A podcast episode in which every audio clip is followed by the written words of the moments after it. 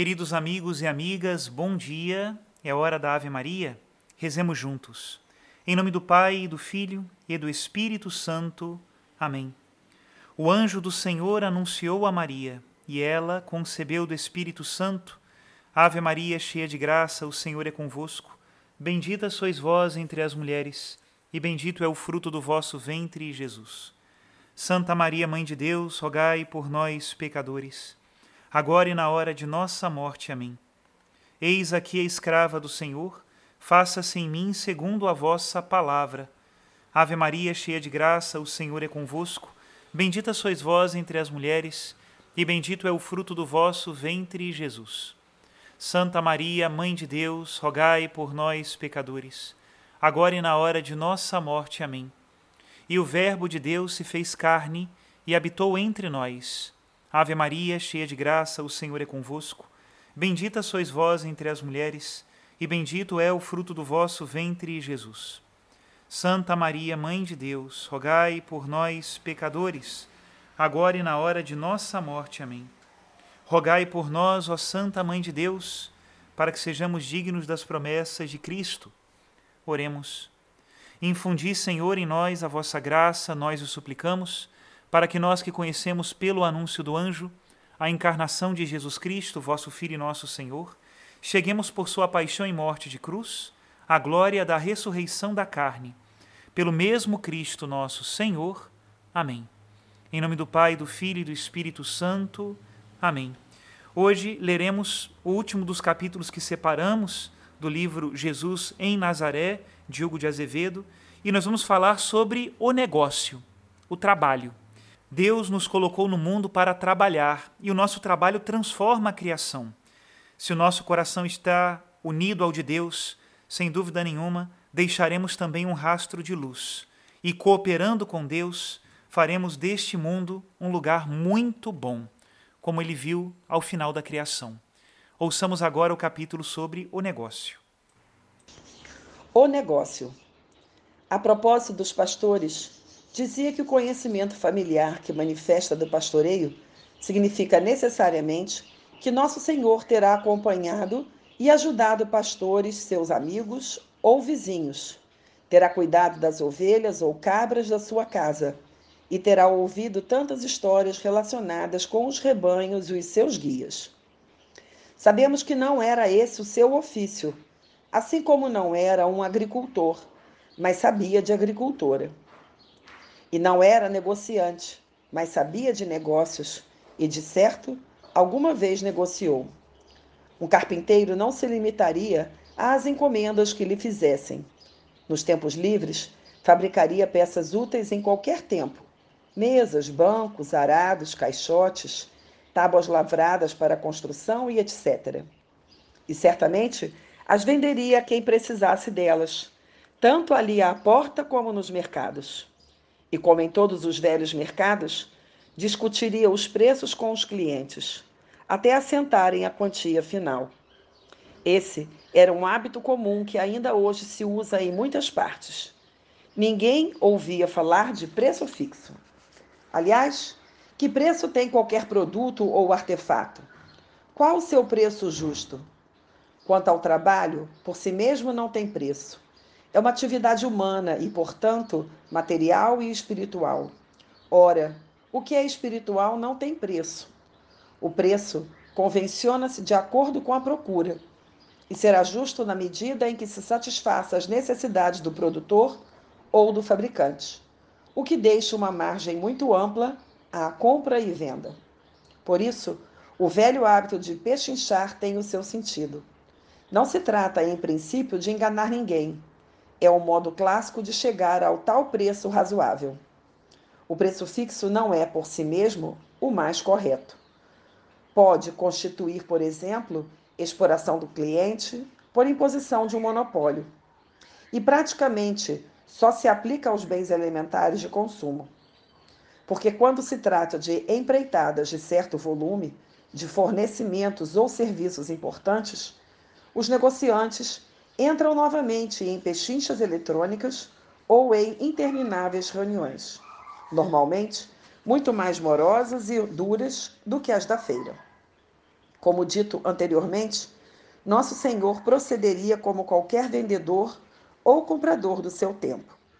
Não invocava a autoridade divina para os concorrentes afazeres terrenos, até porque essas leis e costumes do mercado correspondiam perfeitamente à vontade de Deus no domínio do trabalho humano, segundo aquilo que se chama hoje a autonomia das realidades terrenas. Mas além de fazer os seus pequenos negócios, de carpinteiro, pequeno agricultor, criador de reses e etc., conhecia bem o mundo comercial, incluindo o dos cambistas e banqueiros, ou o dos negociantes de pedras preciosas. A este se refere numa breve comparação com os que procuram a joia mais preciosa, que é o reino de Deus. A parábola é brevíssima. Em duas frases descreve o caráter típico de um bom negociante. Bastou-lhe descobrir uma pérola excepcional para vender todas as outras que possuía e adquirir a melhor. Não teve uma hesitação. A situação era única e aproveitou-a imediatamente. Quem vive de negócios tem de estar preparado para qualquer eventualidade. Num golpe de vista, deve aperceber-se do que vale mais ou menos. O tempo é ouro. Se deixa passar a ocasião, fracassa.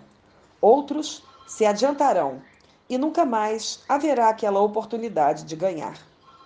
Quem convive com pessoas de sucesso nesses campos verifica realmente neles um sentido prático invejável, mesmo em outros domínios que não os negócios.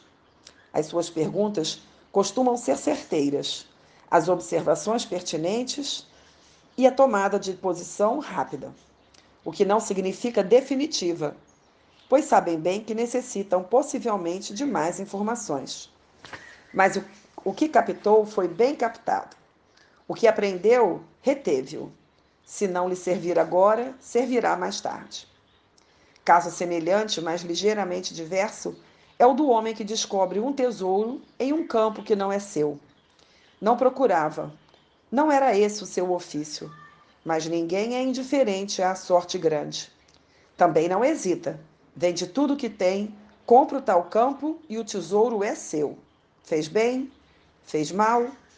Nosso Senhor só registra a atitude desse homem para compará-la com a de quem, sem esperar, descobre a salvação, descobre Cristo, o maior tesouro desta vida.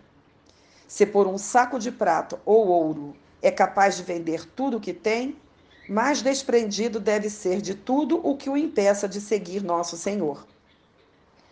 A parábola do tesouro tem o mesmo sentido que o da parábola da pérola, mas, como caso prático, é diferente.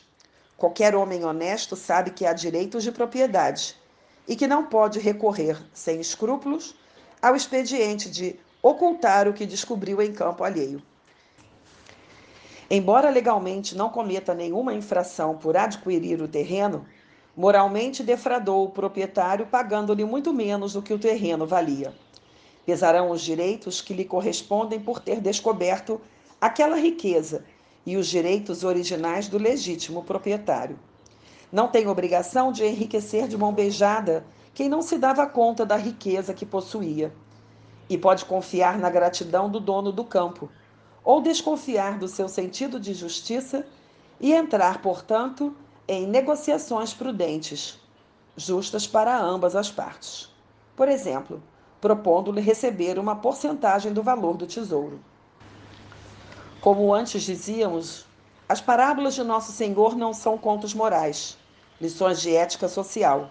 São flashes da vida real, aproveitados para estimular os discípulos a ganhar o reino dos céus, fazendo notar repetidamente aquilo que disse em certa ocasião precisamente a propósito de uma esperteza fraudulenta, a do administrador infiel. Os filhos deste mundo são mais hábeis no trato com os seus semelhantes do que os filhos da luz. Isto é, somos às vezes mais inteligentes para o mal do que para o bem. Como diz São José Maria em caminho, dizes que sim que queres, está bem, mas Queres como um ávaro quer o seu ouro? Como uma mãe quer ao seu filho? como um ambicioso quer as honras ou como um pobre sensual quer o seu prazer? Não? Então não queres. Se tens habilidade e persistência para tantas coisas que te apetecem, boas ou mais, por que não as tens para o que mais interessa? De qualquer forma, e esta é agora a nossa intenção. A parábola da pérola e a do tesouro manifestam a experiência humana de Jesus no mundo dos negócios, que não se reduz a estes casos menores. Também está a par do mundo da alta gestão. Vejam-se a parábola dos talentos e a das minas. O servo que devia 10 mil talentos pelas contas atuais devia muitos milhões de dólares. Geria, em nome do patrão, uma fortuna colossal. Jesus estava a par dos problemas da alta finança, tal como conhecia bem o valor de uma só dracma para qualquer dona de casa, ou de dois tostões para uma viúva na miséria. E conhecia o sistema de recuperar dívidas mal paradas, nem mais nem menos. Vender o devedor, vendê-lo a ele, à mulher, aos filhos e tudo o que tinha. E, ainda por experiência, sabia que um grande gestor pode assustar-se a tal ponto com a demissão, que mesmo após o perdão, e que perdão de que riquíssimo patrão, é capaz de ser cruel com os que lhe devem muitíssimo menos do que ele devia. É a parábola do servo ingrato. Quase esgana o seu próprio devedor por não lhe pagar uma fração mínima do que lhe foi perdoado e manda-o prender, até saldar a dívida. É claro que os 300 denários que exige não são coisa pouca para quem estava a ponto de cair na miséria. Representavam três vencimentos mensais de qualquer trabalhador. Mas que diferença com a sua dívida! E o medo da miséria tornar-no miserável. Manda o outro para a cadeia, ou resolve vendê-lo com toda a sua família. Com toda a sua família. Que brutalidade a desses tempos! Pensamos. E agora não acontece o mesmo? Qual é o banco que se satisfaz com a fortuna de alguém casado com separação de bens como garantia do empréstimo que lhe faz? Não, Senhor. O outro cônjuge também deve responsabilizar-se. Se não pagar, toda a família será responsável, até o último centavo, mais os juros. O tempo de Jesus é, na verdade, o nosso tempo o mesmo tempo de todas as gerações. Não fala para seres ideais, mas para esta geração perversa, como dizia São Pedro. Vem salvar os pecadores, não os justos, os perfeitos que não existem. Sabe, por um saber todo da experiência feito, que somos um povo exasperante, como dizia o Senhor a Ezequiel. Se vós que sois maus, Desabafa também Jesus com os discípulos das boas coisas aos filhos? Até quando estarei convosco? Até quando vos hei de suportar? Graças a Deus, suportou-nos até a morte e morte de cruz. Até aqui a citação do livro Jesus em Nazaré. Bendito seja Deus que faz dar fruto o labor de nossas mãos. Que Ele nos abençoe a todos em nome do Pai, do Filho e do Espírito Santo. Amém.